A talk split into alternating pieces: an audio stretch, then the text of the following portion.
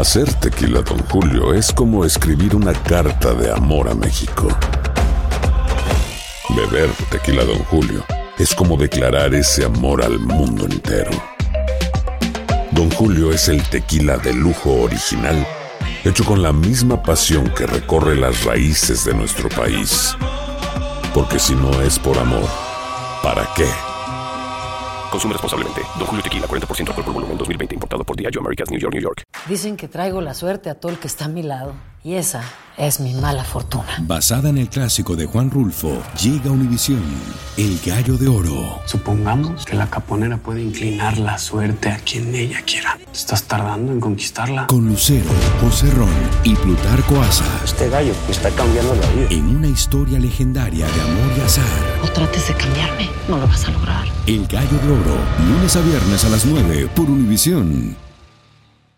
Euforia Podcast presenta Era un espanto. Y los cuerpos de los ahogados que sacamos del río están como estaban esos. En otoño de 1989, en Argentina, un juez junto a su equipo debió enfrentarse al caso más siniestro de toda su carrera, el misterio de las primas. Escucha la primera temporada de Crímenes Paranormales en la aplicación de Euforia o en tu plataforma favorita. Bienvenidos al podcast del Gordi y la Flaca.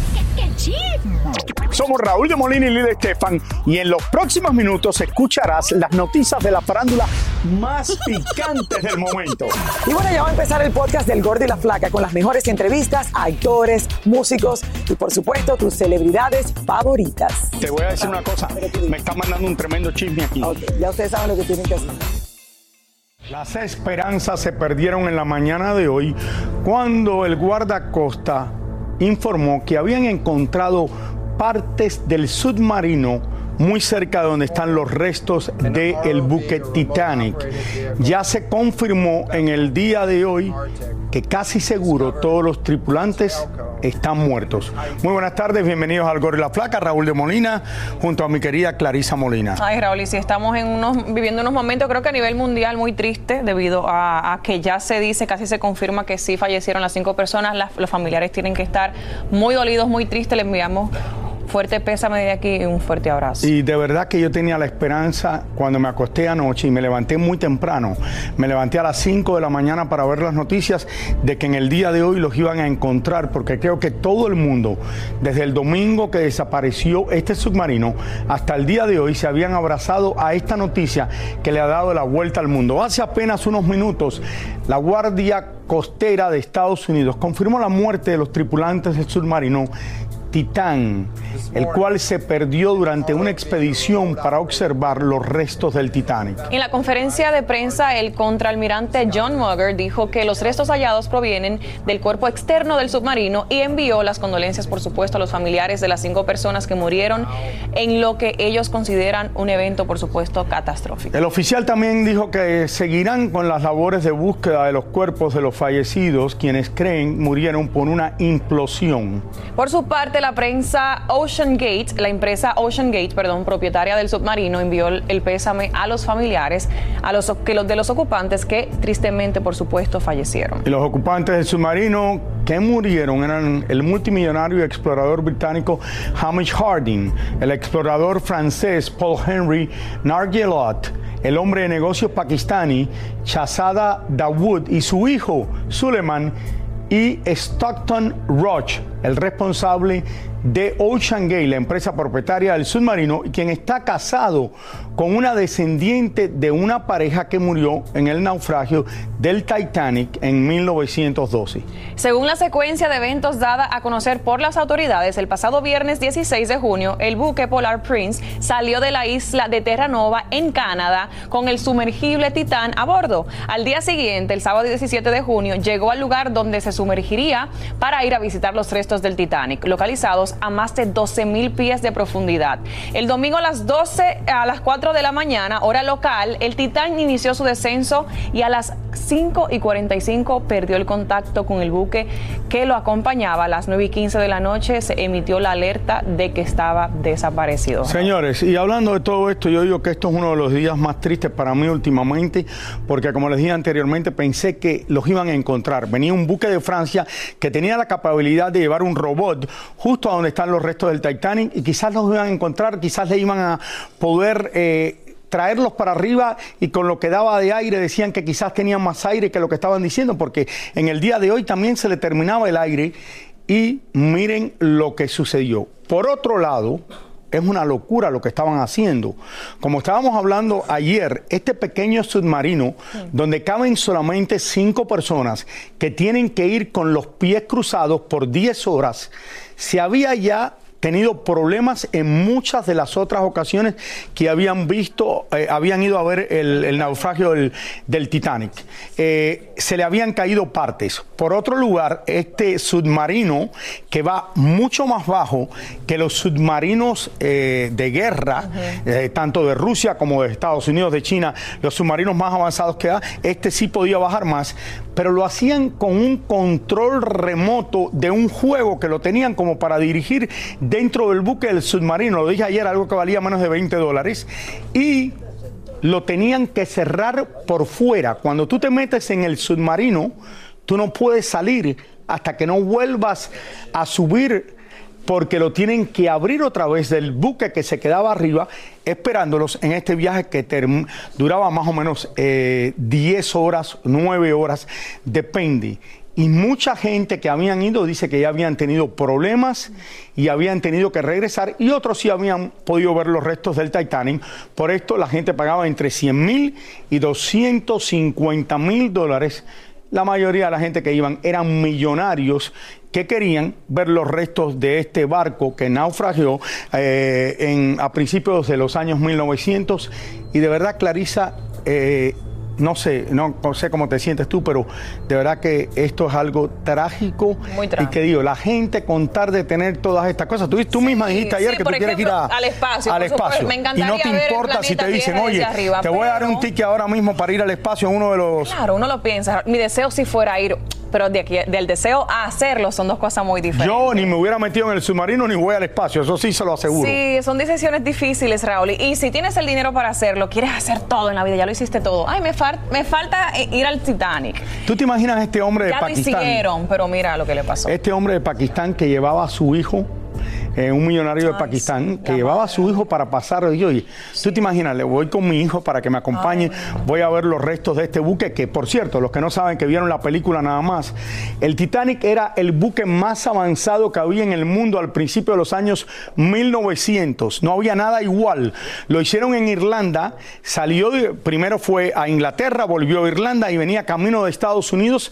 Después de cuatro días de viaje, le dio un pedazo de hielo en la parte de abajo del barco y murieron miles de personas, se salvaron alrededor de 800 personas nada más, porque no estaban preparados para esto. Eh, y el buque iba camino de Nueva York donde iba a llegar y hasta ese momento no habían tenido ningún problema.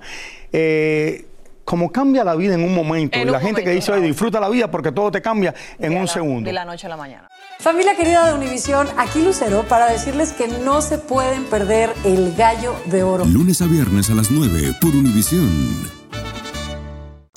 Soy Raúl de Molina y estás escuchando el podcast del Gordo y la Flaca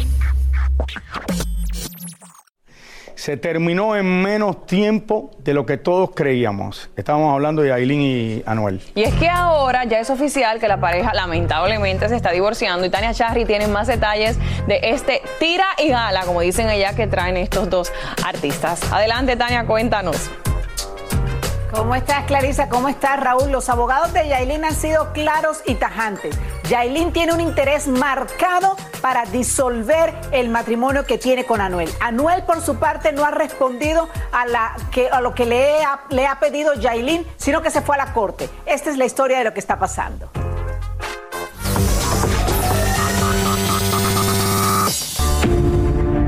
Cuando en el 2022 Anuel y Yailin le contaron al mundo que se habían casado en República Dominicana y mostraban su amor por todos lados, muchos pensaron que esa unión duraría unos cuantos años, pero duró poco más de uno, aunque sí con bebé incluido. Ahora Yailin, por medio de sus abogados, hace público que ella había pedido el divorcio a Anuel desde el pasado 31 de marzo, que los abogados del cantante respondieron y que habían decidido que se divorciarían por mutuo consentimiento, que quiere decir que nadie tiene oposición para firmar. Pero lo curioso es que después de esto, supuestamente Anuel habría llevado a la corte una demanda de divorcio por incompatibilidad de caracteres. Y es que, aunque Anuel fue el que confirmó su separación hace unos meses, no estamos juntos. República Dominicana, apóyenla, ¿verdad? Está trabajando, apóyenla. Esa es la madre de mi hija, ¿entiendes? Como quiera mi familia, siempre va a ser mi familia. Apóyenla, apóyenla mucho. Yo la voy a apoyar en su música, ¿entiendes? Que siga metiendo mano, que siga haciendo dinero. Ahora mismo tiene una oportunidad para ser un artista bien, bien, bien, bien grande. Se rumora que habría sido el cantante quien habría encontrado un nuevo amor y Yailin se dio cuenta y tuvieron una gran discusión. De hecho, se habló hasta que fue la hermana de Yailin la manzana de la discordia. Aunque ella lo negó en ese momento, ahora los rumores siguen creciendo de una relación entre ellos. Supuestamente, ella se habría hecho un tatuaje igual al de Anuel, aunque Anuel está en estos días en París en el desfile de la nueva colección del diseñador Amiri. Allí ha dejado su huella y su look más veraniego, pero sí escribió en su cuenta, todos contra mí y yo contra todos. Mientras tanto, Yailin es la que está más interesada en divorciarse de Anuel y está disfrutando como nadie en la República Dominicana con Takashi. Allí se ven jugando, tomando, cantando y dando mucho, mucho de qué hablar. Sí, usted se está preguntando como mucho por la hija de Yailin y Anuel, ¿no? Pues está bien, gracias. En realidad no la muestran mucho en redes sociales. Si las cosas, estos personajes sí que saben cómo llamar la atención del público y de sus miles de seguidores. Según cuentan los chismosos por allí, es que Yailin había, había cachado a Anuel intercambiando mensajes con alguna otra persona. Muchos dicen que incluso fue la hermana de Yailin y se ha rumorado mucho en redes sociales sobre unos videos en donde se vería a Anuel, esto sin confirmar obviamente, se vería a Anuel eh, en la casa de la hermana de Yailin. En estos momentos, Yailin y su hermana están separadas, no se hablan para nada, como dijo ella, incluso le tiene puesta una demanda. Pero lo que sí es cierto es que Yailin se quiere divorciar de Anuel desde el 31 de marzo. Anuel aparentemente ha puesto su demanda en la ciudad de Miami y seguramente para poder tener la regularidad de las visitas con su hija, poder tener tiempo con su hija y todo lo que tiene que ver con eso. Tania, mira que tú eres chismosa. ¿Tú crees que nosotros debemos estar hablando de Yailin ahora después que han muerto cinco personas en este submarino?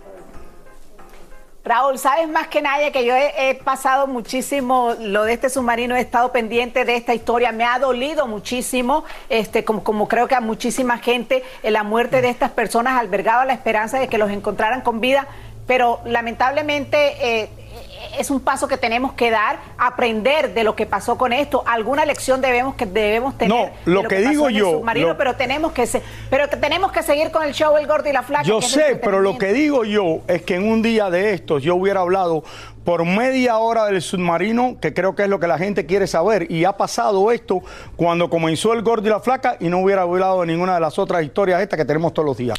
Pero bueno, Gracias, a mí me pagan por hablar en el show y no me dejan estar a cargo del show por completo. Entonces la gente piensa que yo soy el dueño, pero no lo soy. Un balance, Rally, un balance. Tratan de hacer los productores. ¿Qué te puedo decir? Gracias, gracias. Tania. Te gracias, queremos. Tania. Gracias. Señores, haga lo que haga, Shakira siempre es noticia y siempre tiene los lentes de los paparazzis en alerta. Miren lo que hace cuando tiene tiempo libre. Al parecer sus hijos con la separación salieron ganando. Miren por qué lo decimos. Cachamos a Shakira esquiando en las aguas de Miami con sus dos hijos acabaditos de llegar de España. Si hay una cosa buena para Sacha y Milán de haberse mudado a la Ciudad del Sol es que ahora pueden practicar deportes que muy pocas veces practicaban por allá por Barcelona. Ahora mamá Chucky los lleva constantemente a pasear en yates y hasta van a surfear cuando el tiempo está bueno.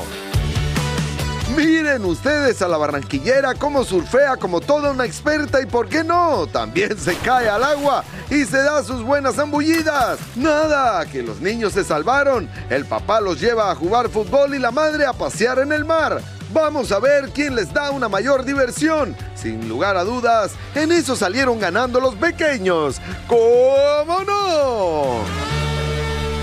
Ay, bueno, pero ella es una experta porque realmente ha tomado bastante clases ya de surfing. Y mira, le sale muy bien. Y los niños es bello, disfrutando ambos. ¿Tú sabes surfear, Raúl? ¿Te atreves a pararte ahora que estás flaco? ¿No? No, no, sí, no, lo he tratado de hacer antes, pero no lo sé hacer. Vámonos a una pausa, ya volvemos con más del Gordo y Clarisa. Nos vemos ahora. Y ahora regresamos con el show que más sabe de farándula, el podcast del Gordo y la Plata.